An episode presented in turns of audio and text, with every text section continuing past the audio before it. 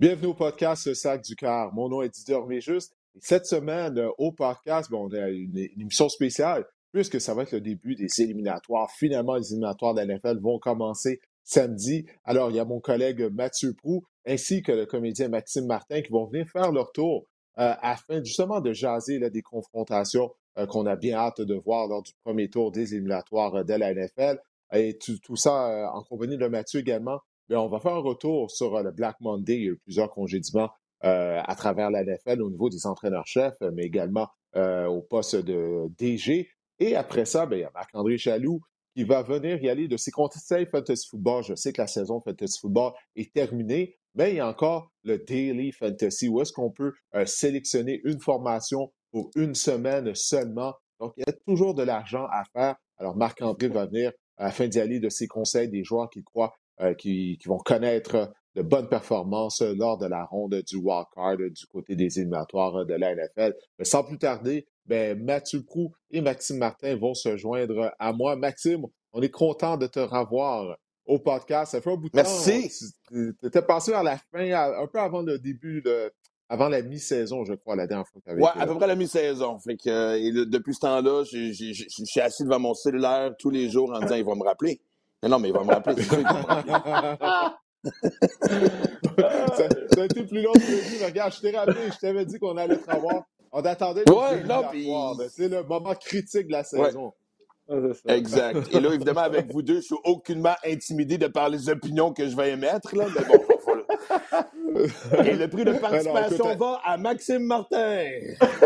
ben oui, tu affiches, déjà tes couleurs en plus avec ton chandail des Patriots. Donc, on va en parler dans quelques instants de ce duel-là des Patriots contre les Bills. Euh, écoutez, les gars, ben, tout d'abord, on va y aller en ordre chronologique. La première rencontre euh, qui sera disputée va mettre aux prises les Raiders aux Bengals de Cincinnati. Deux équipes qui représentent quand même une surprise de participer euh, aux éliminatoires. Les, les, Raiders, bon, on sait, la saison a vraiment été difficile. Ça a été un match de fou dimanche soir contre les Chargers afin de se qualifier finalement en éliminatoire. Et puis les Bengals sont un peu en avance. On ne pensait pas qu'ils allaient participer aux éliminatoires nécessairement cette année. Euh, non seulement ça, ils ont terminé au premier rang de la section nord de l'Association américaine. Euh, ben écoute, on va commencer avec toi, Maxime. On sait que tu es impatient, ça fait longtemps que tu n'as pas participé au podcast. Alors, qu'est-ce que tu vas observer durant cette rencontre? À quoi tu t'attends entre les Raiders et les Bengals? Honnêtement, je pense que ça va être probablement un des, un des matchs les plus excitants de la fin de semaine. Euh, un des matchs les plus difficiles à prédire aussi. Euh, je trouve que les Raiders, c'est une belle histoire parce que, parce que justement, tout ce qu'on sait à propos de la saison qu'ils ont connue, bravo d'être capable de se rallier de, de former un noyau solide qui est confiant et qui rentre d'insérer avec cette confiance-là. Puis les Bengals, à chaque fois que tu penses que tu dis, OK, eux autres ici, vraiment, tout est fusionné, ils s'en vont dans la bonne direction, ils frappent un mur. Ils sont tellement, tellement imprévisibles. Puis honnêtement, les deux derniers matchs de, de Joe, de Joe, euh, de Joe Burrow étaient tellement dominants que c'est facile de dire les Bengals. Mais je ne serais pas surpris, moi, que les Raiders aient un peu de momentum, un peu de hargne et soient capables de surprendre. Moi, je pense qu'en fin de semaine, on va parler des autres matchs, mais il va y avoir trois underdogs sur six qui vont gagner. Et je pense que les Raiders vont peut-être être dessus. Là.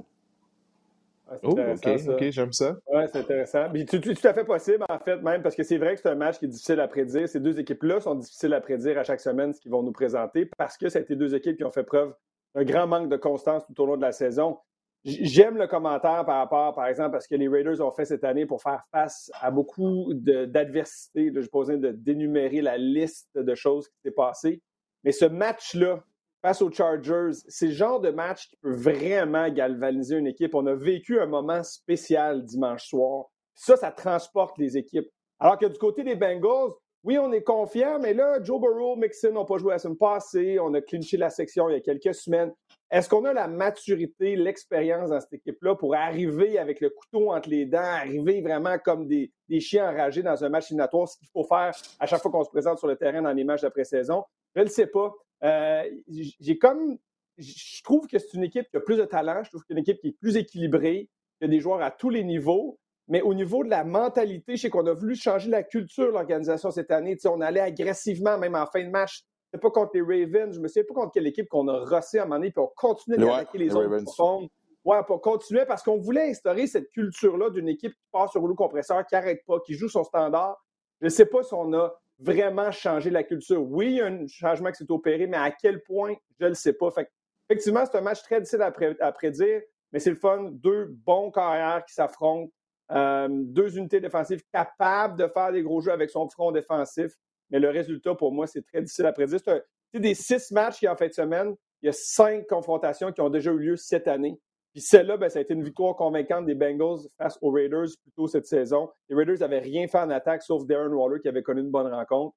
Euh, puis c'est Joe Mixon qui a pris le contrôle du côté des Bengals de Cincinnati. Fait que, euh, je sais pas, c'est très difficile pour moi de prédire ce, match. Oui, ben, je pense que de, questionner la maturité des Bengals, euh, c'est valide. On se souviendra, tu sais, euh, c'est au début de la saison, lorsqu'ils étaient allés à Baltimore, la première fois qu'ils ont affronté les Ravens, ça avait été une victoire surprise. Là, qu'est-ce qu'ils ont fait? La semaine d'après, ils ont perdu contre les Jets et Mike White. OK? Mike White, que je ne pense pas qu'on va revoir. ça a été son heure de gloire. Mais lorsque, là, la deuxième fois qu'ils ont battu les Ravens, j'avais hâte de voir la performance qu'ils allaient offrir. Ils affrontaient les Chiefs la semaine suivante. Le match a mal commencé. Moi, je me disais, bon, ça y est, encore une fois, les Bengals, après une grosse victoire, sont pas assez matures pour pouvoir gérer euh, le succès. Là, ils ont effectué une remontée. Finalement, c'était une brillante performance euh, contre les mm. Chiefs de Kansas City. Ils ont gagné le match. Euh, il ne faut pas oublier du côté des Raiders, le match s'est décidé en prolongation. Fait qu'on a joué pratiquement cinq quarts de football. Euh, c'était dimanche soir. Là, on va jouer samedi. Ça va être la première rencontre des éliminatoires. Donc, ça fait une semaine courte du côté des Raiders. Puis, à un moment donné, le carrosse va se transformer en citrouille, là, je pense, du côté de Vegas. tu penses? on a fait preuve à de l'adversité et tout. Je pense que oui. Moi, je, écoute, moi, je choisis les Bengals pour l'apporter. Le match est à Cincinnati. Les Bengals ont une attaque explosive. Puis je fais vraiment pas confiance en la tertiaire euh, des Raiders. Euh, ça va se gagner au niveau de la ligne de mêlée parce, par contre. Parce que si Max Crosby et compagnie sont capables de presser Joe Burrow, la ligne d'attaque des Bengals, euh, qui est la faiblesse, je pense, on peut dire, de cette équipe-là, ça, ça va être la bataille surveillée pour moi. La ligne défensive des Raiders contre la ligne d'attaque des Raiders, mais la ligne d'attaque des Bengals. Mais je n'ai pas confiance en tertiaire des, des, Raiders je peux m'imaginer euh, euh, Jonathan Abraham euh, en couverture se faire battre ou rater son destination comme on voit souvent. Alors, moi, je vais choisir les Bengals. Qu'est-ce que vous en pensez, vous, Maxime? Je vois ton visage, tu n'as pas l'air d'accord, ben, ben.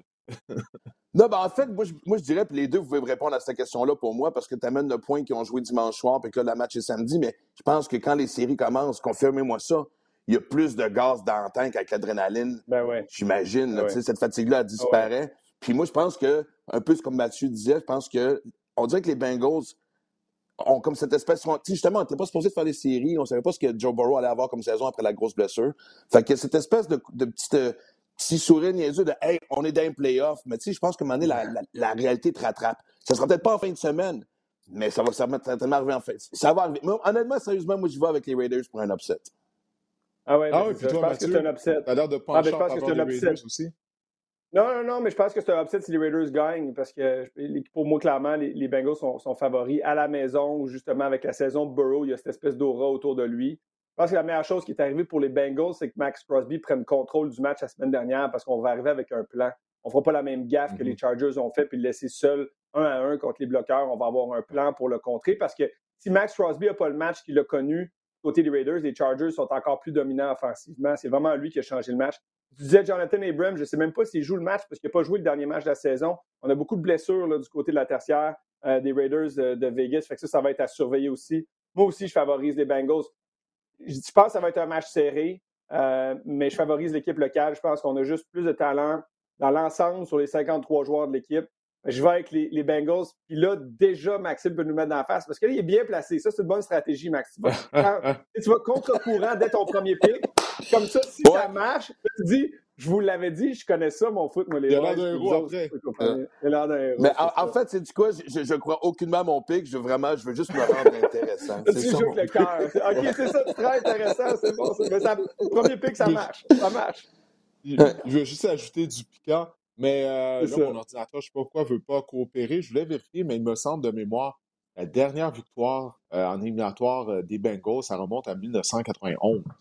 Si je ne me trompe pas, ah, c'est soit j'avais des cheveux ou 90. Ça n'a aucun bon sens. On avait tous des cheveux, les trois, on avait tous des cheveux. On a tous des cheveux. pas ma puberté encore. Moi, j'avais pas, même pas fait ma puberté en 91. C'est ça. ça fait longtemps, moi aussi, que tu n'as pas battu. Mais tout ça pour dire, ça fait vraiment longtemps. C'est une des plus longues disettes euh, du côté euh, de la NFL. Donc, on va voir si euh, Cincinnati pourra mm. justement le mettre fin à cette disette-là. On va rester du côté de l'Association américaine. Samedi soir, les Patriots de la Nouvelle-Angleterre vont rendre visite aux Bills à Buffalo. On se souvient des deux matchs de saison régulière entre les deux équipes. Le premier, un match du lundi soir à Buffalo, c'était venteux. Euh, Mac Jones avait tenté seulement trois passes. Le jeu au sol de la Nouvelle-Angleterre s'était imposé dans une victoire. Mais ensuite de ça, les Bills ont eu leur, leur, euh, leur revanche au Gillette Stadium. Euh, Josh Allen avait été incroyable lors de ce match-là. Moi, je dis qu'il y a de ces rencontres-là où Allen met sa cape de Superman. Il n'y a rien à faire. Il avait touché au ballon 59 fois, je me souviens bien. Il avait été le meilleur demi à l'attaque des Bills. Euh, toute une performance euh, de sa part. Mathieu, est-ce qu'il va pouvoir répéter justement ce genre de performance-là samedi soir? Parce qu'on a l'impression que c'est ça que ça va prendre pour que les Bills accèdent au deuxième tour éliminatoire. Oui, c'est le joueur à surveiller. C'est le meilleur joueur du côté des Bills. Quand Josh Allen va bien, les Bills vont bien. Fait que si lui connaît une bonne performance, les Bills, pour moi, sont favoris dans cet affrontement-là. Euh, j'ai beaucoup, beaucoup aimé ce que j'ai vu de Mac Jones cette année. Puis je ne veux pas m'éloigner du sujet, Didier, je te promets, tu m'as demandé de ne pas faire ça avant de rentrer dans le podcast. Mais c'est comme si ah! l'étoile a parlé. L'étoile a parlé un petit peu. Ouais, c'est ça, on va se faire chicaner. L'étoile a parlé un peu en fin de saison côté de Mac Jones. On a vu les limitations lorsque le match est sur ses épaules. Il n'a pas nécessairement été en mesure de livrer la marchandise, alors que du côté de Josh Allen, avec les quelques années d'expérience, on le sent que lui a pris son envol, puis il a sa confiance. Brian Dable et lui sont capables de mettre un plan de match sur pied, malgré le fait qu'on l'a critiqué pour peut-être pas avoir couru assez avec le ballon. J'aime ce que Brian Dable fait avec Josh Allen. J'aime la confiance de Josh Allen. Jouer à domicile ce match-là, c'est important. Alors, oui, je pense que Josh Allen va être le meilleur joueur sur le terrain s'il l'est, les Bills vont l'emporter. Qu'est-ce que tu en penses, Maxime? Tu as déjà ton chandail de Mac Jones sur le dos. J'ai déjà mon chandail parce que je. Ouais, mais ben moi, c'est pour ceux qui le savent, ceux qui me connaissent. Moi, je suis un fan des Pats depuis, euh, écoute, euh, quasiment à l'époque de Kenny O'Brien puis ses compagnies. écoute, c'est vraiment. Euh, ça remonte à loin, mon amour des Pats. Euh, et, surtout que là, je viens de dire Ken O'Brien qui a été repêché par les Jets. Fait que ça montre que je viens de me tromper, mais bon. Mais. Euh, Steve Grover. Non, mais dans le sens que, tu sais, moi, moi c'est pré-Bledsoe et compagnie, tu sais, honnêtement, c'est vraiment. Uh-huh. Et, et, tu, tu le sais qu'un deuil qui va être on savait qu'elle avait un deuil qu'elle allait être à faire avec le départ de Brady. Puis moi, au début, quand Jones était repêché, et je l'ai, évidemment, live à énergie, je l'ai prédit au début de la saison, fait qu'encore une fois, je pense que les cinq carrières de première ronde, celui qui m'inspirait le plus de confiance, c'est Jones. Ça reste une recrue, Mathieu le dit.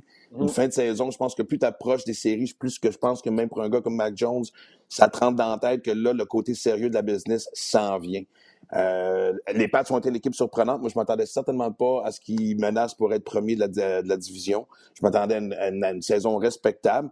Euh, la dernière fois qu'on avait été au podcast, excusez, j'ai un chien un peu excité qui, euh, veut faire participer du podcast, mais moi, je l'avais dit, j'ai hâte que Belichick garde ses choix de première ronde pour entourer un corps arrière de vraiment d'une puissance à, la course et puis évidemment des, des, des, receveurs de passe, de, des, des, vrais gros receveurs de passe de première ronde. Mais c'est du quoi? On dirait que la magie Belichick continue. Peu importe qui est autour d'un corps arrière, il trouve une façon de leur donner le ballon et de faire en sorte que les, les gars ils sont capables d'avoir des verges. C'est quoi cette, course, cette espèce de, de, de, des running backs, des, des, des Pats qui se manifestent en fin de saison ou depuis le milieu de la saison? Je trouve ça vraiment génial. C'est vrai.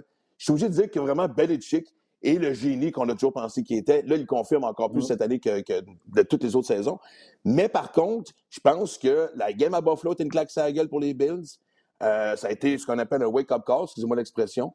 Et euh, ça n'arrivera pas deux fois. Puis encore une fois aussi, je pense qu'il y a quelqu'un qui peut faire une différence qu'on nomme pas assez souvent, et pour être un gars de pool de football, et si c'est un des joueurs les plus frustrants qu'il peut pas avoir, c'est le jeune Singletary, le porteur de ballon, qui là, vraiment, depuis un bout de temps, on dirait que là, il est vraiment là, on sait c'est quoi son rôle, il s'affirme plus, puis honnêtement, les statistiques le prouvent de la dernière semaine, que là, il est devenu, une, il vient de vraiment apporter ce qu'il était supposé apporter à l'offensive des Bills depuis très longtemps. Oui, ben parce que finalement, il a une opportunité. Mathieu a mentionné le nom de Brian Dable, le coordinateur à l'attaque des Bills. Là, il y a eu un, équilibre lors des trois, quatre dernières semaines, un peu plus au niveau de sa sélection de jeu. Parce que moi, je l'ai dit, c'était pas viable de demander à Josh Allen d'être le meilleur demi à l'attaque de l'équipe, en plus d'être le carrière. La victoire au Gillette Stadium, ça a été beau, comme je le disais, il au ballon 59 fois, mais c'est pas quelque chose qui est viable. Je pense pas qu'il peut offrir ce genre de performance-là pendant un mois de match éliminatoire contre des équipes de qualité, puis mener les Bills jusqu'à une participation au Super Bowl. Ça, ça prend de l'équilibre. On l'a vu contre les Falcons il y a deux semaines. Écoute, euh, euh, pas Mac Jones, Josh Allen a été victime de trois interceptions en quatre possessions. Puis c'est là qu'on s'est mis à courir avec le ballon avec Singletary. Donc, je pense qu'on va devoir tenter d'utiliser cet équilibre-là du côté de l'attaque des, des Bills de Buffalo. Pour ce qui est de Mac Jones, je pense qu'il y a peut-être le, facteur fatigue. Personne n'en a parlé, mais étant donné que c'est carrière recrue, là, on a joué 17 matchs, un match de plus. Ce calendrier qui est beaucoup plus rigoureux, plus long que du côté des rangs universitaires. Donc, c'est normal que, que ses performances euh, ont piqué du nez à la fin de la saison régulière, mais j'ai aucune idée justement s'il va être capable de, retrouver son aplomb pour le match de samedi. Oui, Mathieu, vas-y. Oui, mais ben, en fait, tu me voles les mots de la bouche. J'allais parler de ça parce que je comprends que c'est un robot, je comprends qu'il aime ça le foot, il en mange, puis il veut jouer le plus de matchs possible. Mais c'est vraiment exigeant une saison de la NFL de 18 semaines, 17 matchs. C'est long les matchs, toute l'avant-saison, le camp d'entraînement. Pour un joueur recru, là, tu frappes un mur à un moment donné. Puis je suis convaincu que ça commence à être lourd aussi, la pression. Puis c'est très exigeant en plus à la Nouvelle-Angleterre parce que Bill Belichick est, ce que j'allais dire. exigeant. Fait que c'est vraiment tough. Là. Lui, il commence à le sentir probablement. Puis euh, au final, la saison des Patriots, c'est une victoire juste pour le fait d'être classé en match éliminatoire. Il n'y a, personne qui voyait connaître la saison qu'ils ont connue. Il n'y a personne qui voyait Mac Jones connaître le succès. Il n'y a personne qui voyait cette attaque transformée, comme tu disais, euh, Maxime, avec le jeu au sol. Vraiment, on a frappé presque des coups de circuit avec tous nos agents libres qu'on a signés. Ça a été une saison, pour moi, couronnée de succès pour les Pats. Si on peut acheter une victoire, tant mieux. Mais sinon, on m'a dit, Stéphane des Pats est vraiment encouragé pour la suite des choses euh, du côté de cette organisation-là. Ben Maxime, là, tu me disais avant qu'on commence l'enregistrement que tu portais ton chandail des Patriots. Mec, tu étais inquiet. Peut-être. Penche en faveur de qui pour la rencontre? Ben, je peux pas prononcer, évidemment, je suis obligé d'y aller avec les Pats parce que, encore une fois, je l'ai dit tantôt, euh, Bill Belichick toujours plein de ton cœur, finalement. Euh, ben, mon cœur, mais je veux dire, honnêtement, je pense qu'on sait que c'est une grande rivalité, ça va être un match serré. Euh, c'est à Buffalo, mais en même temps, les Pats sont habitués de jouer je veux dire, dans le froid, eux autres aussi. Euh, tous vos points sur Mac Jones sont excellents. Euh, et comme tu dis, surtout, je veux dire, tu moi, honnêtement, par contre, la, force mentale de Mac Jones, pour moi, moi, j'étais au ça fameux match-là au retour de Tom Brady, et de ne pas perdre la face contre le GOAT qui revient dans le temple qu'il a construit. Ce petit cul-là est vraiment fort. Fait que là, honnêtement, là, c'est une nouvelle saison, tout ça, mais oui, j'y vais. Euh, je ne peux, pas, peux pas prononcer le nom de l'autre équipe, fait que je vais avec les Pats. Toi, tu penses en ah, ben de quelle équipe, Mathieu? Ouais, ben là, je vais aller avec les Bills. Fait que là, on est vraiment en désaccord. Mais, mais euh, non, je, je, vais aller avec les Bills juste parce que. Puis, puis tu sais, c'est drôle parce que quand tu regardes, tu disais le froid, tout ça, tu as raison. Si ça favorise quelqu'un, en théorie, ça favorise les Patriotes. Les, les températures, c'est vraiment une équipe beaucoup mieux construite pour jouer des matchs au nord des États-Unis dans le froid. Ce sont les Patriotes qui ont une meilleure attaque au sol, sont peut-être un peu plus robustes même. Mais, euh, mais Josh Allen, pour moi, est dû pour connaître des gros matchs, connaître un gros match contre les Pats. On, a pris la section l'an passé, on l'a encore cette année. C'est comme, il faut continuer à bâtir là-dessus, comme on n'est plus le petit frère qu'on a été pendant 20 ans dans la section. Et, c'est un pas de plus dans cette direction-là, une victoire en fin de semaine. C'est quand même fou de penser qu'ils se rencontrent au premier tour éliminatoire, des rivales de section comme ça. Ça va donner un match avec beaucoup d'émotions puis euh, je favorise les Bills dans ce match. Ouais, c'est la ligne d'attaque de Buffalo, moi, qui m'inquiète. Est-ce qu'on va être capable de, bien protéger Allen, de créer des brèches si Dable sélectionne des, des jeux au sol? Écoute, je vais faire confiance à Brian Dable. J'ose croire qu'il va avoir appris de ses erreurs par le passé, qu'il va avoir un peu plus euh, d'équilibre. Je vais choisir les Bills. Il me semble que c'est supposé être la saison des Bills du côté de la section Est américaine. C'est pas cette année, ça va être quand? Là, ils ont réussi à terminer au premier rang. Donc, euh, je, crois qu'il va être en mesure d'éliminer les Patriots, mais on ne se sent jamais bien là, de ne pas sélectionner les Patriots. C'est Bill Belichick en éliminatoire. Donc, euh, je vais mettre 5 dollars en plus là-dessus. Mm-hmm. ben écoute, on va parler de l'ancienne équipe, euh, ben, de la, nouvelle équipe de Tom Brady. Là, on parle de son ancienne équipe, les Patriots. Les Buccaneers, eux, vont recevoir les Eagles de Philadelphie, champions en titre du Super Bowl, là, qui n'ont pas terminé nécessairement la saison régulière en force. On a gagné nos matchs, mais ça a tout pris pour battre les Jets. Bon, il y a eu tout le fiasco d'Antonio Brown et tout, mais on a des blessés euh, à la position euh, de receveur. Euh, on va recevoir les Eagles de Philadelphie, qui eux, ils ont leur identité. Ils courent avec le ballon, puis ils arrêtent la course. La défense est bonne contre la course. Mathieu, est-ce que les Eagles peuvent aller à Tampa Bay et causer une surprise en défaisant les champions en titre du Super Bowl? Deux parenthèses. Première parenthèse, mais Antonio Brown, quel malade mental. il, est plus long, il n'est pas obligé d'en parler. non, non, je sais, je sais, mais j'ai vraiment apprécié que le monde, puis je trouve ça le fun de voir le discours changer. Les gens parlent de santé mentale. Quand il est parti, faites attention. C'est quoi? Au-delà de ça, je pense que c'est juste une mauvaise personne. Comme je veux bien là, la santé mentale. je suis tout à fait d'accord. tout à fait d'accord qu'il y a peut-être des problèmes là. Il faut être sensible à ça. C'est juste une mauvaise personne. À travers l'histoire, tout ce qu'il a fait, on peut pas juste dire que c'est problème de santé mentale. Le gars, c'est juste un égoïste c'est une mauvaise personne. On va laisser ça là. Ça me tentait juste de le dire. Euh, je pensais que... Les... Je l'avais sur le cœur. Non, mais parce que c'est correct, les gens de l'extérieur qui voient ça, hey, là, ils voient un gars se déshabiller, se mettre en bedaine. C'est clair qu'il a l'air fou, puis le monde dit, hey, t'as peu, il est peut-être pas fou, il a peut-être problème sentimental. Puis je trouve que c'est vraiment cool de voir le discours changer. Mais si tu suis la carrière d'Antonio Brown depuis des années, puis tu vois tout ce qu'il a fait dans les vestiaires, partout à travers où il est passé, c'est juste pas un gars d'équipe. Bref, excusez, je m'éloigne du sujet. Je pense pas que les Eagles ont ce qu'il faut pour aller à Tampa Bay, parce que si j'ai de la difficulté à miser contre les Patriots de la Nouvelle-Angleterre, j'ai surtout aucune possibilité dans mon cœur de miser contre Tom Brady. Je suis, incapable de faire ça, surtout au premier tour éliminatoire. Les Eagles, c'est une bonne équipe. Et Tom Brady a quelque chose qui va faire en sorte qu'il va sortir le gros jeu au gros moment. Les Eagles, j'adore ce qu'ils ont fait cette année. Ils ont complètement transformé leur attaque. Ils sont devenus une équipe. Euh, un peu, ça m'a fait beaucoup penser aux Ravens des dernières années. Tu changes ton, unité offensive pour être une attaque terrestre que personne ne voit, un carrière mobile, un groupe de porteurs, une ligne à attaque robuste. Mais on fait face à une équipe qui est très, très bonne pour arrêter le jeu au sol. Et c'est là où ça va arrêter pour les Eagles, je pense. C'est une belle histoire d'être en éliminatoire, mais ça va s'arrêter face au Buccaneers. Tu es d'accord avec ça, Maxime?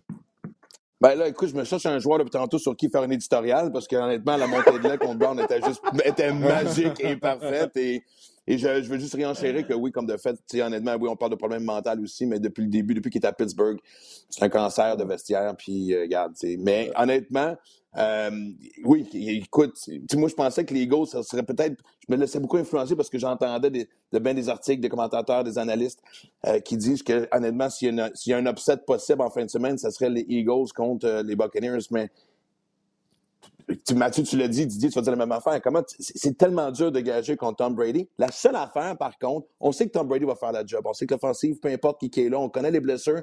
C'est pas quelque chose qui fait peur à Tom. Il a joué avec des équipes démunies bien avant ça. Fait que c'est pas ça, honnêtement, qui va limiter ce qu'il est capable de faire sur le terrain. La seule affaire, par contre, c'est qu'année passée, la défensive hop, des Buccaneers a vraiment été responsable de ce qui les a amenés jusqu'au Super Bowl et même pour la victoire du Super Bowl. Cette année, c'est une défensive qui a, été, qui a eu de ses hauts et ses bas c'est quelle défensive qui va se présenter euh, euh, en fin de semaine? Par contre, on sait que la mission est plus claire, qu'il faut que tu te concentres sur la course au sol. Puis même le corps arrière est un meilleur coureur que passeur. Ça ne veut pas dire qu'il n'y aura pas des passes surprises, ça ne veut pas dire qu'ils ne sont pas capables d'avoir des jeux surprises. Mais honnêtement, je pense que, dites-moi si je me trompe encore une fois parce que je parle de deux experts, mais je pense qu'en tant que, que, coordinateur à la défensive, ton plan de match est plus facile à établir quand tu vois les Eagles qui arrivent, qui sont pas mal une équipe de une dimension pour l'instant. Ouais, non, écoute, c'est une bonne analyse euh, de ta part. Écoute, le plan de match du côté de la défense des Buccaneers, c'est clair, ça va être de forcer Jalen Hurts à nous battre avec euh, son bras. Du moins, c'est la chose qu'on devrait faire. Puis surtout, de le contenir, de le garder dans la pochette, d'être discipliné, qu'on va tenter d'appliquer de la pression. Faut pas qu'il soit en mesure de convertir des troisième essais avec ses jambes, de permettre aux séquences euh, de se poursuivre. Le match va être à Tampa Bay. Je vois, je vais choisir les Bucks pour l'emporter. Euh, parce que justement, là, je crois que le, plan de match, il me semble, c'est clair. Qu'est-ce que tu dois faire défensivement afin de ralentir l'attaque euh, des, euh, Eagles de Philadelphie? Comme Mathieu l'a dit, la défense des Bucks, elle est solide contre le jeu au sol. Donc, en éliminatoire, c'est une question de match-up, de confrontation. Je pense pas que c'est une confrontation avantageuse pour les Eagles euh, d'affronter la défense des Buccaneers de Tampa Bay. Qu'est-ce que tu en penses, Mathieu? Non, mais moi, je suis tout à fait d'accord. La, la seule affaire, tu sais, pour répondre à ta question, Max, ce qui est, difficile des fois, c'est quand tu affrontes des équipes comme ça qui ont un jeu au sol aussi diversifié parce que c'est vraiment leur identité. C'est pas comme trois, quatre courses. Tu pas juste à, préparer le outside puis le inside zone puis un peu de, d'autres jeux. Tu as vraiment une panoplie de jeux au sol à défendre. C'est ce qui causait des problèmes aux défenses qui affrontaient les Ravens par le passé parce que c'est un jeu au sol qui est excessivement créatif. La même formation, tu vas avoir 6-7 jeux après ça, tu vas avoir 6-7 jeux, mais de 10 différentes formations. ça devient compliqué à préparer. Fait que tu passes beaucoup d'énergie à préparer ça. Tu t'enlèves du temps de préparation puis de pratique pour préparer les autres choses. La faiblesse des Bucks cette année, ça a été dans la tertiaire. Il y a eu beaucoup de blessures. On a de la difficulté à protéger contre les jeux explosifs. Je ne pense pas que les Eagles ont ça comme potentiel offensif, de sorte que je pense que c'est vraiment un mauvais match-up pour les Eagles. Ils auraient voulu probablement affronter d'autres équipes au premier tour éliminatoire, mais là, ils se prennent contre une des meilleures défenses depuis les dernières années à arrêter le jeu au sol. Euh, les Buccaneers, pour moi, c'est favori par, quand même pas mal pour moi dans ce match. Mais moi, j'aimerais ça vous poser une question aux deux. Ah, ben, rapidement, rapidement, mais j'imagine Jalen Hurts qui arrive sur le terrain et qui va Tom Brady en face. Vous avez joué euh, en haut. Tu sais, les joueurs que tu admires, les joueurs que tu trouves intimidants, le wow factor, comme on dit en anglais, il dure combien de temps sur le terrain ou à un moment donné, une fois que les casques commencent à, se frapper? Puis que tu entends les bruits de la game, ça disparaît?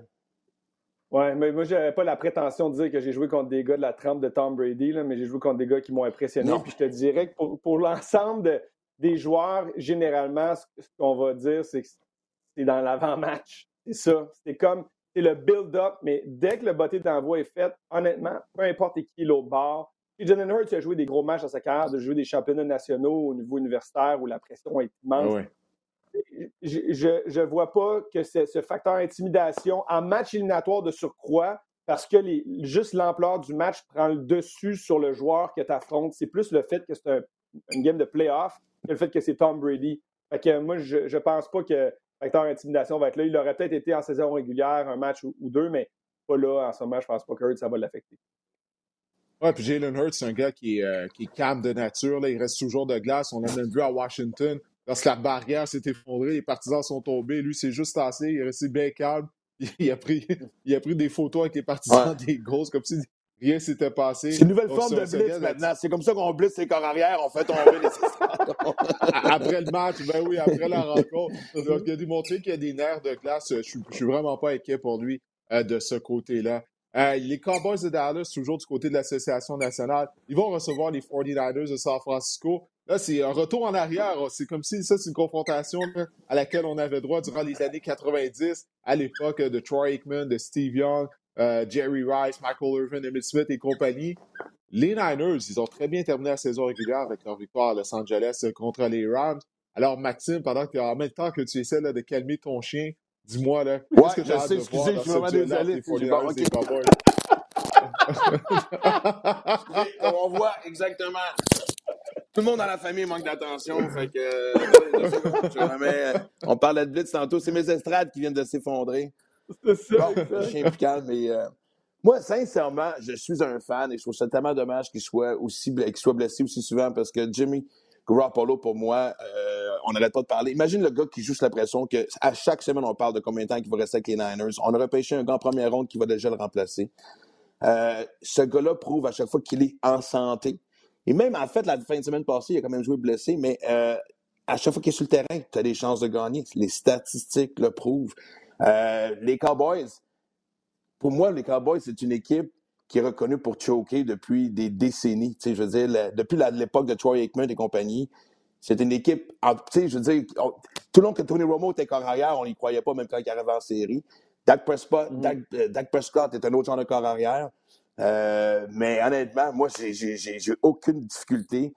C'est depuis le début, je fais des prédictions, puis j'ai goût de changer d'idée à chaque deux secondes. Ça, c'est le fait que je suis TDAH, puis que aussi je suis balance. Ça, c'est un autre problème, là. Mais c'est la prédiction sur laquelle je suis vraiment la plus convaincu en fin de semaine. C'est celle de, Je suis convaincu que les 49ers vont battre les, Cowboys à la maison. Wow! Mm. Ils vont se rendre au AT&T mm. Stadium et causer la surprise. Qu'est-ce que tu penses de ça, Mathieu? T'as pas l'air certain que tu es convaincu non, non, non, que écoute, les Niners vont j'abonde dans le même sens. les Cowboys? j'abonde.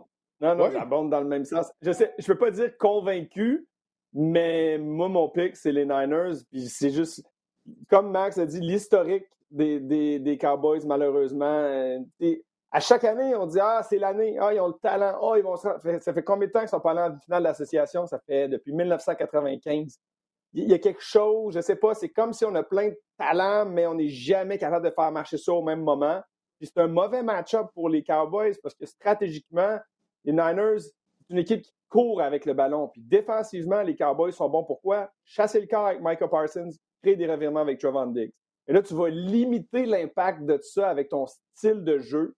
Tu vas avoir justement un, un, système de jeu qui est hyper agressif, mais avec tous les croisements, tous les joueurs qu'elle t'apporte, moi, là, je vous le dis, il va y avoir des busted coverage, il va y avoir des gars laissés seuls sur le terrain, tu vas avoir des jeux explosifs parce qu'il va y avoir un problème de couverture ou d'assignation. Je sais que Carl Shannon va réussir à faire ça face à Dan Quinn. Ils se connaissent bien, évidemment, les deux gars. Fait que, moi, j'aime pas ce match-up pour les Cowboys. Je n'ai pas aimé Zeke Elliott, comment il a joué cette saison. La ligne à l'attaque me laisse sur mon appétit. Les receveurs ont échappé des gros ballons au mauvais moment. Il y a plein de choses là, qui clochent du côté des Cowboys qui ont le talent, mais qui n'ont pas, pas cette année en plus. Quand tu regardes la saison des Cowboys, à part peut-être une séquence de 3-4 matchs où tu dis Waouh, quand ils mettent ça ensemble, c'est impressionnant. Zéro constant toute la saison. J'aime les Niners dans ce match-là face aux Cowboys.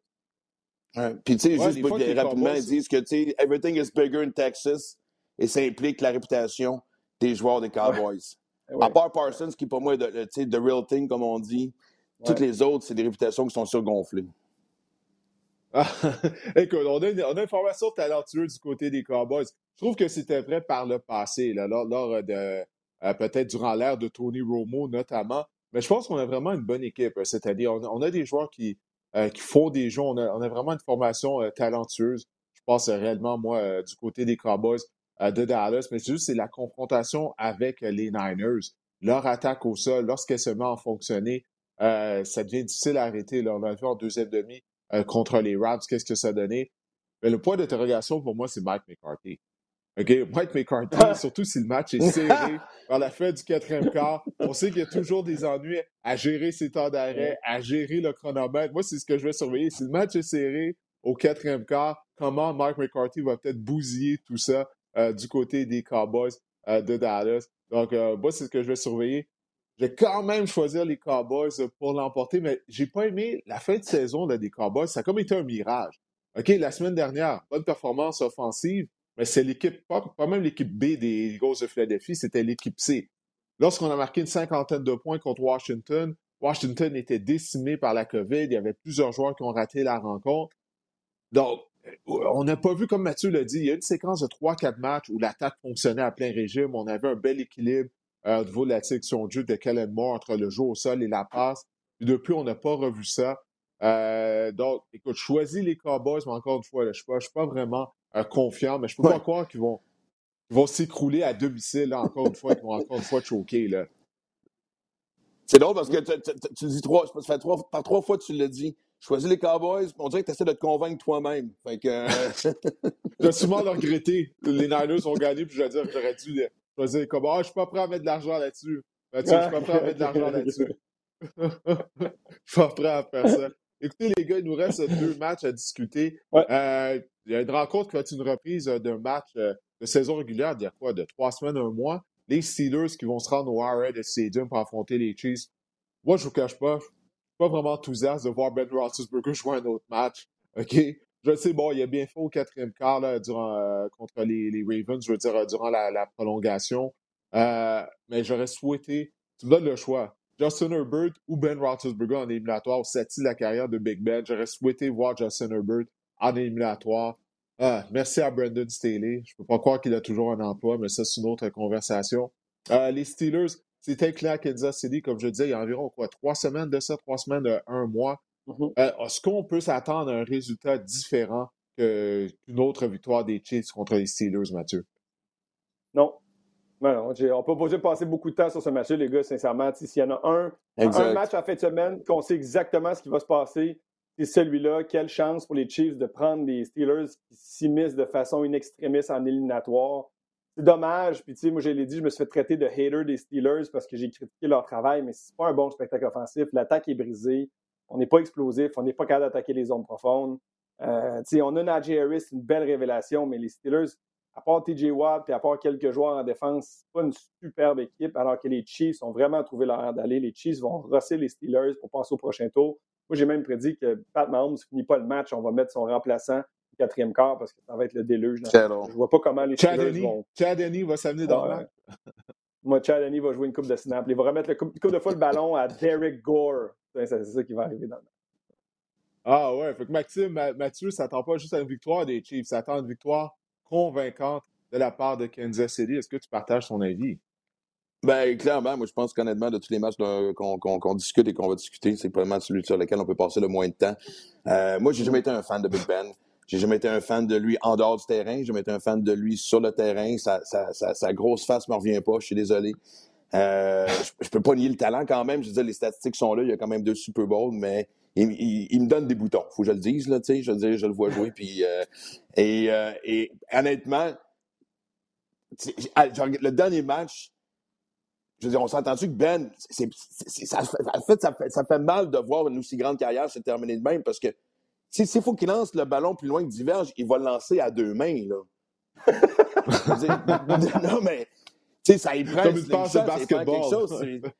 ah non, mais c'est vraiment. Écoute, chaque passe a l'air de faire mal à son corps au complet. Fait que euh, regarde, c'est du quoi, malgré le fait que j'aime pas le bonhomme, euh, regarde, il, est dans les séries une dernière fois, c'est une belle façon de finir une carrière, mais ce match-là devrait être fini, sincèrement, après le premier quart. généralement, ça ne se mm-hmm. termine jamais bien là, pour les carrières vieillissantes. Souvenez-vous de Drew Brees l'année dernière. Lui aussi, il avait de la, misère à lancer le ballon euh, plus loin que diverge. C'était pas beau à voir là, à la fin. Donc, écoute, je ne peux pas voir comment les Steelers ont l'emporté, puisqu'on vient de parler de beaucoup de Big Ben, mais même défensivement. Euh, contre le jeu au sol. Pittsburgh a une des pires défenses de l'histoire de la concession contre la course. Donc là, ça commence à faire beaucoup de choses. La ligne à l'attaque euh, qui en a arraché euh, pendant la ah. saison. Également, Roethlisberger qui est rendu une statue. La seule chose, j'ai pas aimé la façon dont la défense des Chiefs a terminé la saison régulière. On avait accordé quoi? Plus de, 400 verges. Donc, c'est quoi? C'est 500 verges, 400 verges à Joe Burrow par la voie des airs. Ouais, 400. Jamar Chase qui avait amassé 266 verges. Puis la semaine dernière, les Broncos de Denver ont été capables de courir avec le ballon contre la défense euh, des Chiefs. Mais je pense pas que Pittsburgh a la ligne à attaque justement afin de créer des brèches pour Najee Harris euh, de la même façon. Donc moi aussi, j'y vais avec une victoire des Chiefs euh, au Red. La dernière rencontre qui va être présentée lors du premier tour éliminatoire, ben, ça va mettre aux prises deux rivaux de section, deux équipes de la section ouest de la nationale, les Cardinals d'Arizona qui seront à Los Angeles contre les Rams. Alors, euh, si les Cards avaient été en mesure de l'emporter la semaine dernière, peut-être, ben, pas peut-être, c'est eux qui auraient accueilli euh, les Rams, mais là, euh, c'est l'inverse. Les Cards, en première moitié de saison, ils, écoute, ils ont été la dernière équipe de la NFL à perdre un match. puis là, depuis, c'est rempli de hauts et plus de bas que d'autres choses, des performances décevantes. Alors, Maxime, à quoi tu t'attends lors de cette rencontre? Alors que du côté des Rams, on avait très bien joué en première demi la semaine dernière contre les Niners. Puis en deuxième demi, on s'est fait passer sur le corps par l'attaque de San Francisco. Moi, je me souviens qu'à un moment donné, surtout après la semaine 4 et 5, on regardait les Rams aller, on regardait les Cards aller, puis on se disait, mon Dieu, c'est dommage qu'ils jouent dans la même division, pour s'arrêter. Quel match de, finale d'association que ça aurait. On l'espérait encore une fois. Et là, honnêtement, présentement, en fin de semaine, c'est probablement le match le plus intéressant dans la NFC, juste par le fait qu'on ne sait pas à quoi s'attendre de ces deux équipes-là. Euh, on, dirait, on dirait que on dirait que l'ennemi de chaque équipe est eux-mêmes. L'ennemi des Rams, présentement, c'est les performances de Stafford. Puis du côté des, Cards, on ne sait jamais à chaque semaine qu'est-ce qui va se passer non plus. Donc, sérieusement, tu sais, quand. Moi, je suis un fan des Cards. J'aime bien le jeune Murray. Euh, il est arrivé un moment donné où j'étais vraiment sûr que, tu sais, je me disais, OK, dans, le dernier droit, comme on dit, les Rams avaient pris le dessus. Je pensais que les Rams allaient être une des équipes les plus dominantes. Mais j'ai l'impression que les deux équipes rentrent dans ce match-là avec pas des questions sur la performance, sur la qualité, sur le talent, avec des questions mentales de qu'est-ce qui se passe? Comment, mm-hmm. comment, on peut avoir des performances aussi inégales avec le talent qu'on a sur le terrain? Je peux croire que du côté des, Cards, on a perdu des gars comme, un gars comme Hopkins. Puis oui, il y a des blessés des deux côtés, mais chaque équipe à ce temps-ci de l'année de la NFL a des blessures et a des grosses blessures. Fait honnêtement, tu sais, comment, encore une fois, j'ai quasiment envie de vous poser la question à vous autres, parce que je suis sûr que vous l'avez vécu. Quand, quand tu fais partie d'une équipe talentueuse, puis qu'à un moment donné, on dirait que pas tout le monde est sur la même page, ou que, pas tout le monde arrive à performer au même niveau au même moment, d'après moi, ça, le voit ça doit être l'affaire la plus éparante pour un coach que d'arriver dans un mm-hmm. match de playoff en disant ça va être laquelle de mon équipe qui va se présenter sur le terrain? Ce qui est surprenant de, voir ça, ces équipes-là, c'est que c'est des équipes qui, on dit, sont excessivement bien coachées. Sean McVay est considéré comme un des meilleurs jeunes coachs de la NFL, même si les adjoints sont solides, c'est la même chose. Avec les Cards, on a, on des bons coachs. Bon, quand le jury délibère toujours sur Cliff Kingsbury, mon ancien coéquipier, là, on, le vénérait en début de saison. Puis disons que, mettons, il y a moins de marge de manœuvre que d'autres entraîneurs-chefs dans la NFL Mais j'aime beaucoup le coaching de ces deux équipes. C'est effectivement, c'est comme une semaine à l'autre, tu sais pas trop. Puis du côté des Rams, ben pour moi, ce que je vais surveiller, c'est Matthew Stafford. Parce que c'est considéré comme un des meilleurs passeurs de l'histoire de la NFL, puis on lui donnait toujours de la défaite du fait qu'il jouait pour Détroit, puis il n'y avait pas d'équipe autour de lui. Ben là, tu l'as, l'équipe. Puis là, tu es en éliminatoire. Là, le Super Bowl est chez vous.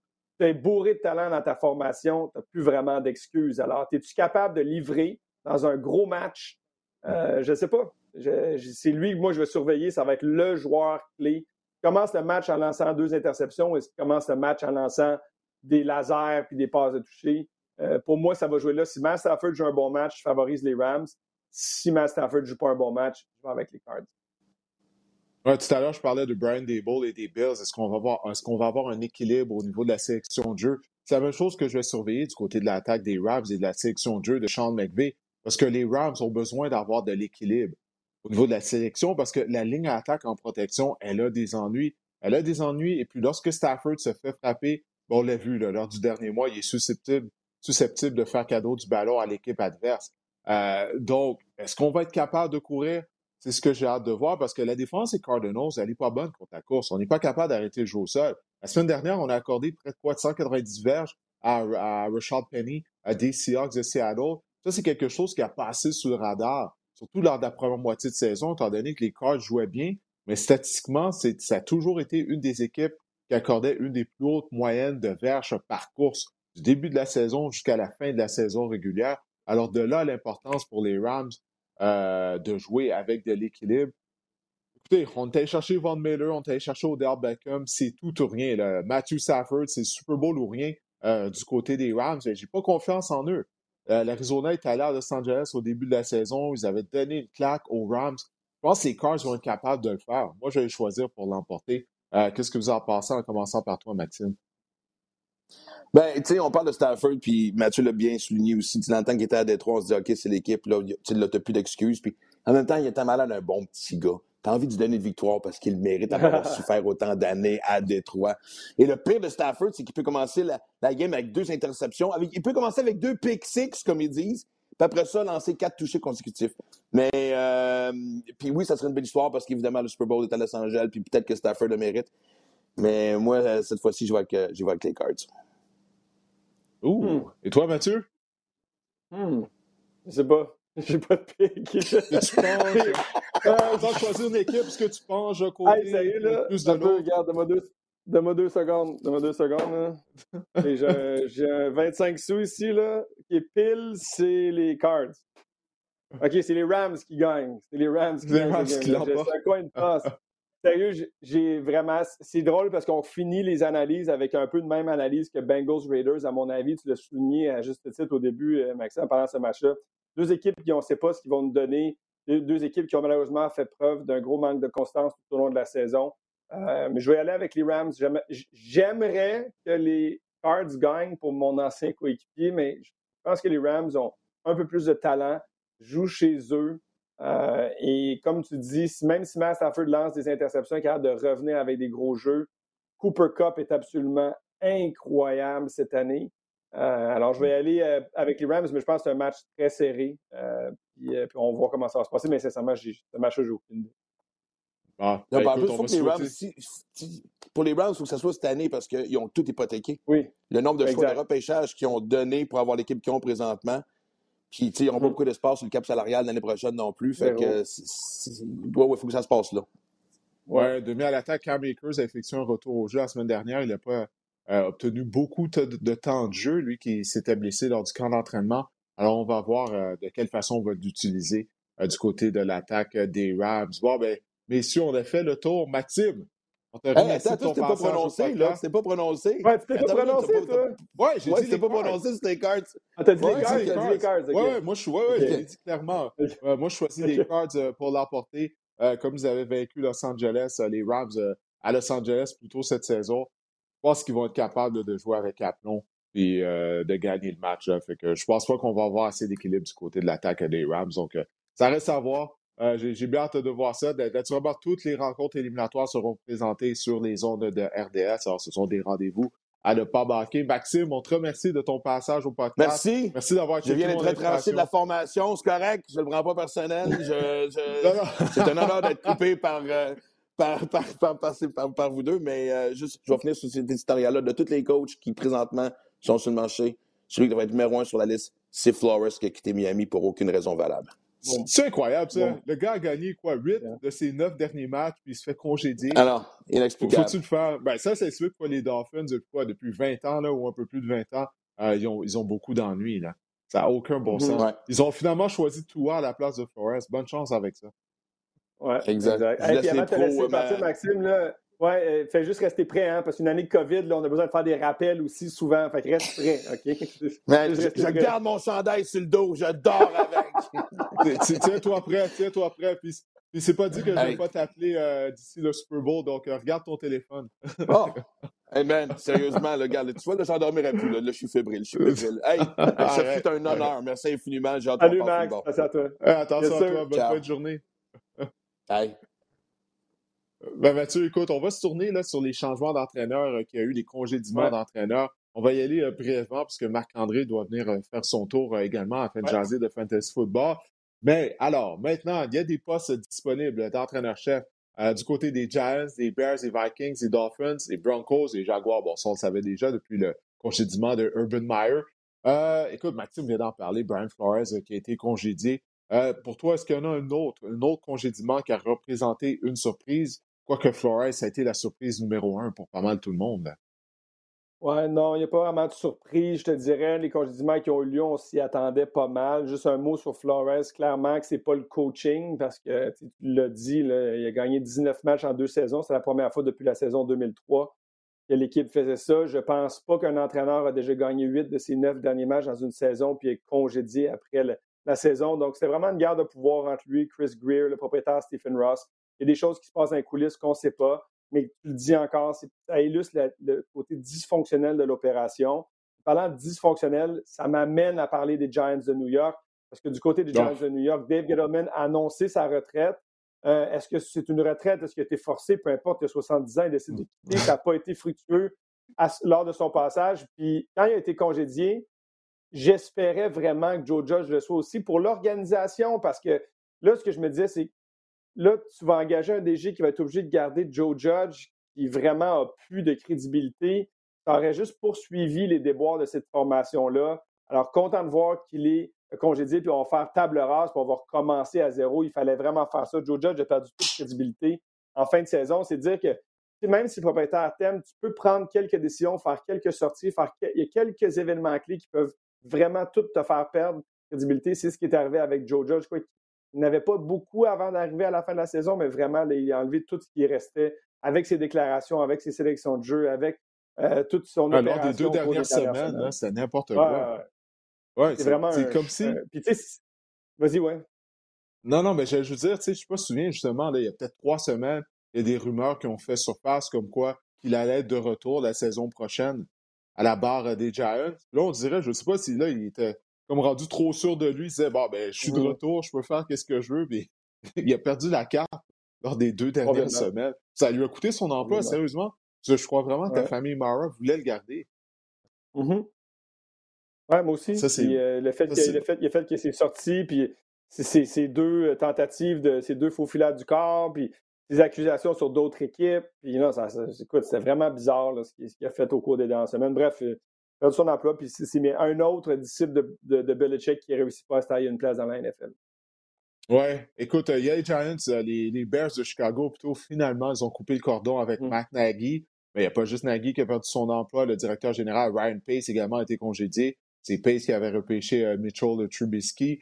Euh, puis bon, la formation des Bears, il y a des trous là, dans cette formation-là. La ligne d'attaque était vraiment pas bonne cette année. Matt Nagy, écoute, on, avait, on en avait parlé l'année dernière à pareille date.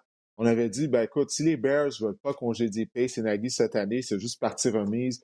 Ils font juste retarder tout ça d'un an. Puis c'est qu'est-ce qui est arrivé euh, finalement. Alors moi, je hâte de voir ce qui va arriver à Chicago, parce que c'est quand même un poste intéressant avec Justin Fields euh, qui a démontré par moments euh, de belles choses. Mais j'ai hâte de mm-hmm. voir qu'est-ce qu'on va faire du côté des Bears. Est-ce qu'il y a un autre congédiement qui retient ton attention? Mike Zimmer du côté des Vikings. En fait, on a fait le ménage complet également au Minnesota. Non seulement Mike Zimmer, euh, mais le directeur général Rick Spielman, ça faisait longtemps qu'il était là. Euh, on l'a remercié également. Les Broncos, ça, j'ai trouvé, je sais pas que ce temps passe, mais ça, Vic Fangio, là, qu'on a congédié, l'entraîneur-chef, qu'est-ce qu'il était supposé de faire avec cette formation-là qui n'a mmh. pas de carrière? ça, j'ai trouvé ça décevant qu'il soit congédié. Oui, c'est un peu le beau émissaire d'une situation où on n'a pas été en mesure de dénicher un bon carrière, où les solutions qu'on a amenées étaient des pansements temporaires. Teddy Bridgewater, Drew Locke, on savait que ces gars-là, c'était pas des gars, des corps de concession, des corps élites. C'est lui qui a payé le prix. Puis, puis c'était intéressant parce que dans sa conférence de presse en fin de saison, on lui a posé la question qu'est-ce qui sépare ta formation des trois autres formations dans l'Ouest américaine Et sans hésiter une seconde, il a dit ben, ces trois formations-là, il y a des corps élites. Puis ça, ben, je mm-hmm. pense qu'il n'y a pas vraiment personne qui peut contester ça. Tu es dans une section contre Justin Herbert, Derek Carr, Patrick Mahomes, puis tu t'en vas à cette guerre-là avec Drew Locke et Teddy Bridgewater, tu ne gagneras pas beaucoup de matchs dans les shootouts. Fait que c'est vraiment effectivement dommage pour Vic Fangio, mais tu sais, tu le vois, hein, Vic Fangio, 63, 64, Mike Zimmer aussi. La mode est aux jeunes entraîneurs-chefs. On veut des jeunes qui communiquent mieux avec les jeunes aussi. Fait que c'est bon, les XNOs comme Zimmer, Fangio, c'est des super têtes de foot mais peut-être dans la NFL aujourd'hui, mieux servi comme coordonnateur défensif ou entraîneur de position que comme entraîneur-chef, que tu vas avoir un aura de coach qui amène et qui motive les jeunes comme des Kingsbury, des McVeigh, des Lafleur, des, des euh, la liste est longue, des Zach Taylor et les autres. Euh, fait que les, les, coachs expérimentés qui payent le prix, c'est des jeunes qui prennent la relève. Fait que non, je te dirais que Rick Spielman, peut-être juste un mot rapide pour dire que ça faisait 16 ans qu'il était avec les Vikings. Euh, une organisation qui a quand même du talent, par contre. Il a amené du talent là. Il y a pas. Ses choix repêchage n'ont pas toujours été des coups de circuit, mais il y avait du talent dans cette formation-là. Moi, c'est juste qu'à un moment donné, quand ça fait 16 ans, je pense que tu veux changer un peu le régime. C'est une équipe qui sous-performe à chaque année, malgré le fait qu'on a des bons éléments. Donc, on voulait faire table rase, essayer de repartir à nouveau. C'est pourquoi les deux ont écopé. En tout cas, on va suivre ces dossiers-là au cours des prochaines semaines. D'ici le Super Bowl, il y a mm-hmm. des embauches euh, qui vont être faites. Il y a déjà des rumeurs comme quoi que Brian Flores pourrait intéresserait possiblement les Bears de Chicago. Parce qu'il semble au moins que Flores ne va pas rester sans emploi bien longtemps. Encore une fois, c'est encore des rumeurs. Peut-être que dans un mois, tous les postes vont être comblés, puis lui va se retrouver sans, une chaise. Mais j'espère qu'il se trouve euh, qu'il va se trouver un emploi. Parce qu'il a démontré qu'il était un bon entraîneur. En passant, il a battu Bill Belichick et les Patriots lors de ses quatre derniers matchs. Les quatre dernières fois, les Dolphins ont mmh. affronté les Pats. Euh, ce sont les Dolphins qui ont gagné. Donc, clairement, il, il s'est coaché, là, comme on dit. Là. Ça, c'est, pas ça le problème. C'est peut-être plus sa forte personnalité. Mais bon, on n'est pas dans, dans l'édifice euh, des Dolphins pour juger euh, de tout ça. Ben écoute, Mathieu, je te remercie beaucoup d'avoir pris du temps. Je sais, c'est pas facile. Tu joues le rôle de, de, de professeur à la, à la maison avec les enfants et tout. Donc, mm-hmm. je vais te laisser aller vaquer à tes occupations euh, de professeur de troisième année là, maintenant. yes, yes. Complément du nom, groupe du nom aujourd'hui, euh, avec les donneurs et les euh, receveurs. C'est ça? Tu connais ça? Ah, ok, ouais, ouais, je, m'en souviens, je m'en souviens, je pense que je m'en souviens. Ouais, ouais, ouais. C'est, quand, pour, français, c'est pour les mathématiques, là, là, ça, c'est autre chose complètement. je te parle, on s'en parle. Merci Didier, passe une bonne journée. Ouais, salut, là. Bye. Alors, on va se tourner maintenant du côté du fantasy football. Marc-André se joint à moi. Alors, comme je le disais au début euh, de l'épisode, vraiment, merci de ta patience, Marc-André. On a débordé un peu euh, avec euh, Mathieu et Maxime. Mais comme je disais tout à l'heure, le fantasy football se poursuit, pas dans le même format que lors de la saison régulière, mais il y a du daily fantasy où on peut sélectionner une formation partante à chaque semaine de façon différente. Il y en a durant la saison régulière, mais c'est pas mal qu'est-ce qui reste en éliminatoire. Donc, il y a une façon quand même de, de, suivre les matchs, d'avoir de, l'argent en jeu, puis de rendre ça encore plus excitant. Déjà que les matchs éliminatoires sont excitants avec le Daily Fantasy, euh, se l'est euh, encore plus. On va commencer avec la position de carrière. Quelles sont les carrières, selon toi, qui ont des, soit des confrontations avantageuses, du moins un carrière qui a une confrontation avantageuse, que tu insérais, que tu vas insérer à tout prix au sein de ta formation partante lors de la ronde du wild card? D'entrée de jeu, je veux vous dire que je me suis basé sur les coûts, sur les prix des joueurs sur DraftKings. Euh, donc, pour vous présenter un peu euh, ma formation en vue des éliminatoires euh, wildcard en fin de semaine. Donc, j'aimerais commencer par Josh Allen, qui est au coût de 7800 dollars. Josh Allen, selon moi, il, on, vous pouvez aisément dépenser pour un carrière comme Josh Allen. C'est sûr que ça va être un duel entre deux excellentes défenses, celle des Bills, celle des Patriots. Mais il ne faut pas oublier que Josh Allen a marqué 31 points fantasy lors de la semaine numéro 15 contre les Patriots. Et bon, et lors de l'autre affrontement, c'était l'affrontement un peu apocalyptique. Donc, je l'ai comme tassé, vraiment, je l'ai oublié celui-là, je l'ai mis de côté. Donc, 31 points lors de la semaine numéro 15. Et c'est sûr qu'avec l'émergence de, euh, Devin Singletary dernièrement, euh, on pourrait peut-être penser que Josh Allen serait moins payant cette fin de semaine à domicile, mais on dirait que les Bills ont, ont de la misère à faire confiance à long terme à Devin Singletary. Puis euh, je pense que c'est ça qui va arriver également en fin de semaine. on pensait qu'il allait vraiment prendre le contrôle du champ arrière des Bills en début de saison. On a vu Zach Moss, puis par la suite Matt Breida. Donc je pense que Josh Allen est vraiment la clé euh, cette semaine au passe de quart pour vous euh, au niveau euh, fantasy de façon quotidienne ou daily en ce moment. J'ai d'autres options pour vous. J'ai le quart Dak Prescott qui est 6800 dollars, un peu moins cher que Josh Allen. Dak Prescott a inscrit, 86 points fantasy lors de ses trois derniers matchs. C'est ou même on pourrait dire deux matchs et demi, puisqu'il a joué vraiment juste une demi contre Washington. Et les 49ers sont 14e contre euh, les quarts arrière fantasy. Donc, Dak Prescott peut être une option intéressante pour vous. Et je voulais absolument vous parler de Joe Burrow. Euh, Joe Burrow, ou m'attarder sur son cas, Joe Burrow, parce que on dirait que Joe Burrow, c'est comme si euh, il y avait un, il y avait des chefs cuisiniers qui décidaient de faire un potluck, puis l'un des chefs apportait, disons, euh, le plateau de légumes qu'il a acheté chez IGA. Donc, on s'attend, on, a des attentes envers Joe, Burrow et je pense pas qu'ils vont être comblés cette fin de semaine. Euh, il a connu vraiment deux matchs incroyables, mais c'était contre la défense des, des Chiefs qui, fouille-moi pourquoi, on a retrouvé la défense au début de saison. Ça a vraiment pas bien été. Et la défense des Ravens, qui est vraiment exécrable, exécrable contre la passe et qui était également décimée par la COVID et les blessures. Et Joe Burrow, lors de, l'autre affrontement, ou du seul affrontement contre les Raiders cette, semaine, cette année, il a obtenu ceci, Didier. Et euh, les Raiders sont également dixièmes contre les quarts adverses contre la passe dans la, dans la NFL. Donc, je pense peut-être qu'il faudrait mettre. Euh, euh, il, y a, quelques drapeaux rouges, disons, envers Joe Burrow ce week-end. Moi, je ne suis pas convaincu que c'est une excellente option pour vous. Je préfère de loin Dak Prescott ou vraiment investir en Josh Allen. Ah, OK, c'est intéressant, c'est intéressant. Moi je, moi, je crois que Burrow va connaître un bon match, mais celui qui m'intéresse le plus que tu as mentionné, c'est Prescott. Parce que la tertiaire des Niners, elle, en arrache. Euh, il y a des blessés également au niveau de la tertiaire de San Francisco. La question de savoir ce que la ligne attaque des Cowboys, des Cowboys va pouvoir protéger euh, Dak contre Nick Bosa et compagnie, l'excellente ligne défensive des 49ers de San Francisco. S'il peut avoir du temps, euh, je suis bien d'accord avec toi. il pourrait connaître vraiment une bonne rencontre avec tout l'arsenal de receveurs qu'il a. Maintenant, chez les porteurs de ballon qui vont jouer lors du premier tour éliminatoire, quels sont ceux ou celui que tu conseilles aux gens euh, d'insérer dans la formation partant? Le but dans ce type de format de pool, c'est vraiment de cibler des, matchs où s'il y aura des feux d'artifice, beaucoup de points. Et je pense qu'il y aura probablement beaucoup de points dans le match euh, Bengals Raiders. Et je vais vous parler de Joe Mixon pour commencer, 6800 dollars. Et bon, Joe Mixon, il faut savoir pourquoi euh, que Joe Burrow a obtenu seulement 9 points fantasy lors de la semaine numéro 11 contre les Raiders. C'est parce que Joe Mixon en a marqué 24 points fantasy. Donc, mm. ça s'est passé au sol. Et l'attaque des Bengals, pardon, la défense des Bengals est 28e euh, contre les porteurs de ballon adverses fantasy cette saison. Donc, il y a vraiment une opportunité pour Joe Mixon de connaître un grand match. Et le plan de match, bon, si ça a fonctionné une première fois pour, pour les Bengals, je pense que l'idée, la stratégie est que ça pourrait fonctionner une deuxième fois.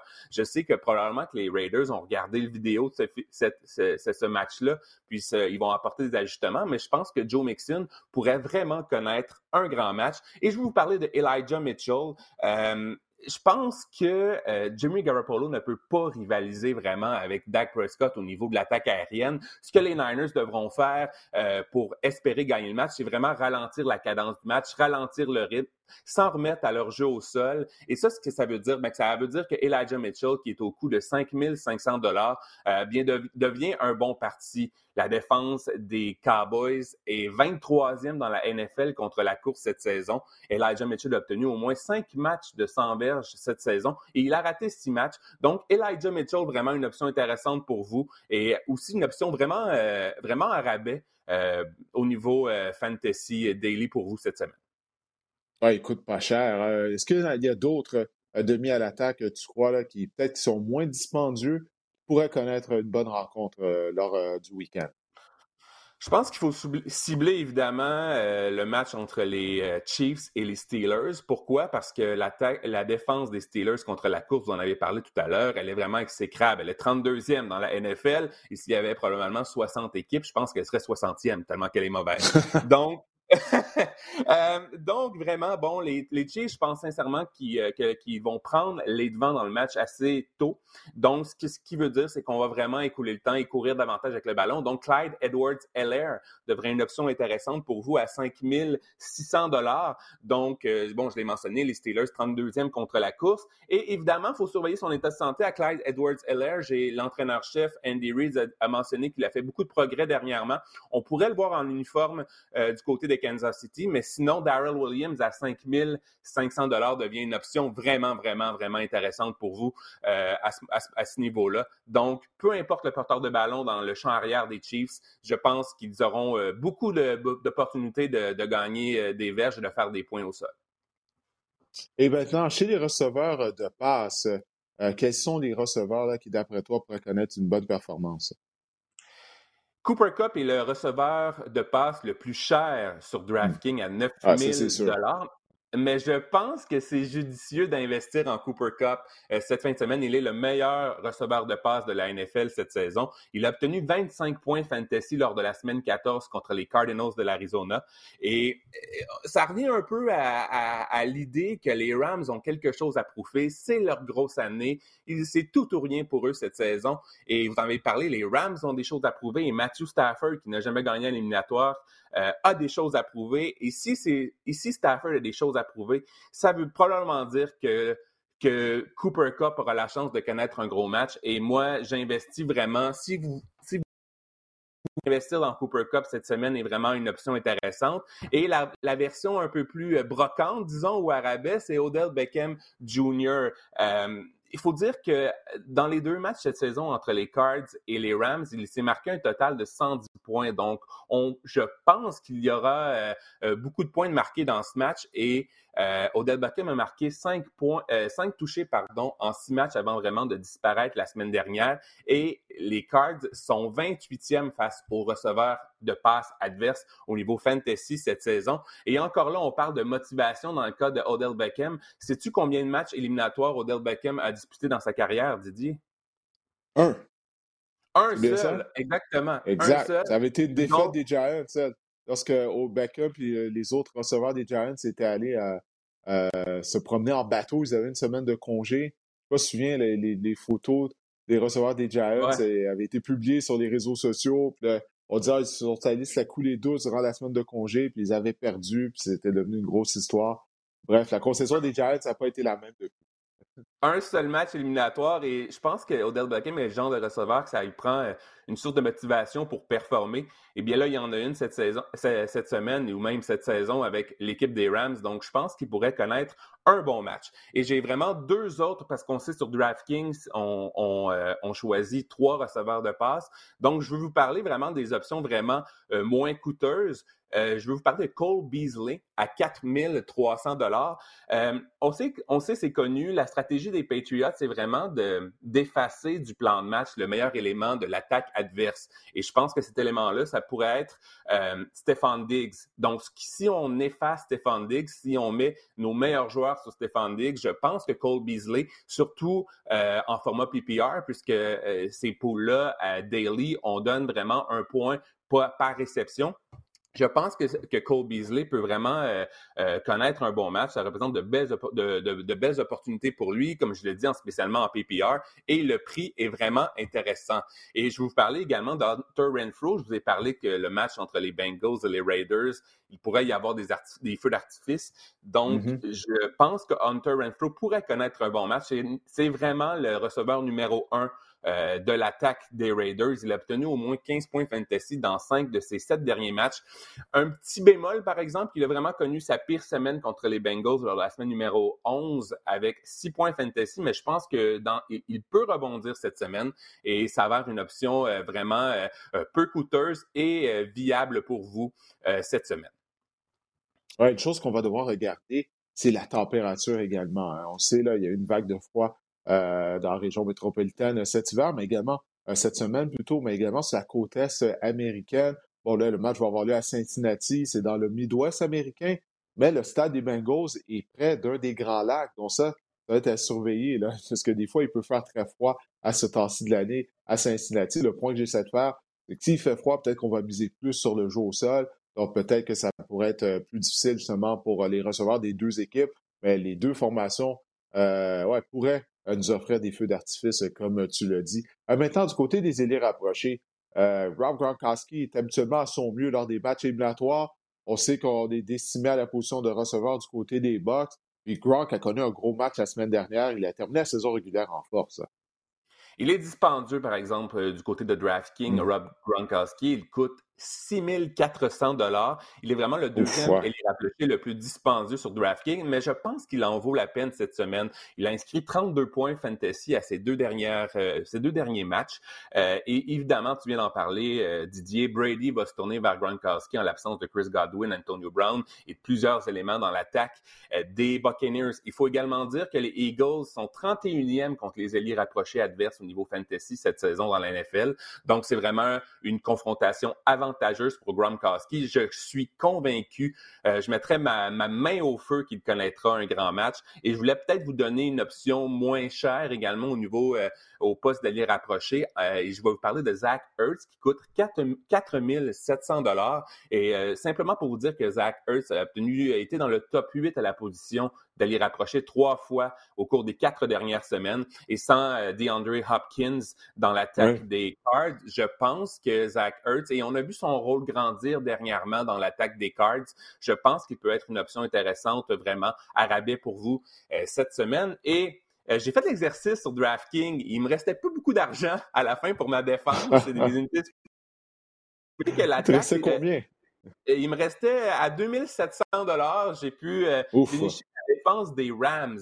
Parce que moi, je pense que les Rams vont l'emporter contre les Cards. Et je me dis, bon, il me restait les Rams, les Eagles, les Steelers. Donc, euh, bon, j'ai choisi les Rams et je me dis peut-être avec un corps arrière mobile en Kyler Murray, il est parfois plus facile de faire euh, des, des sacs du corps puisque les corps mobiles, bon, essaie d'étirer la sauce, un peu d'étirer le jeu. Donc, on, on, se retrouve régulièrement derrière la ligne de mêlée. Donc, il y a peut-être des sacs du corps à aller chercher à ce niveau-là.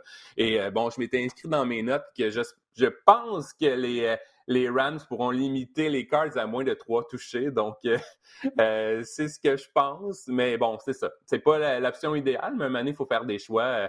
Euh, on peut pas avoir une équipe boostée dans ce genre de pool. Il faut, faut trouver des, des rabais, faut trouver, faut essayer de, de, gratter nos scènes un peu aussi. Ah, il y a un budget à respecter, là. C'est comme avoir exact, exact. On a un budget. C'est plus difficile, c'est ça, c'est plus difficile.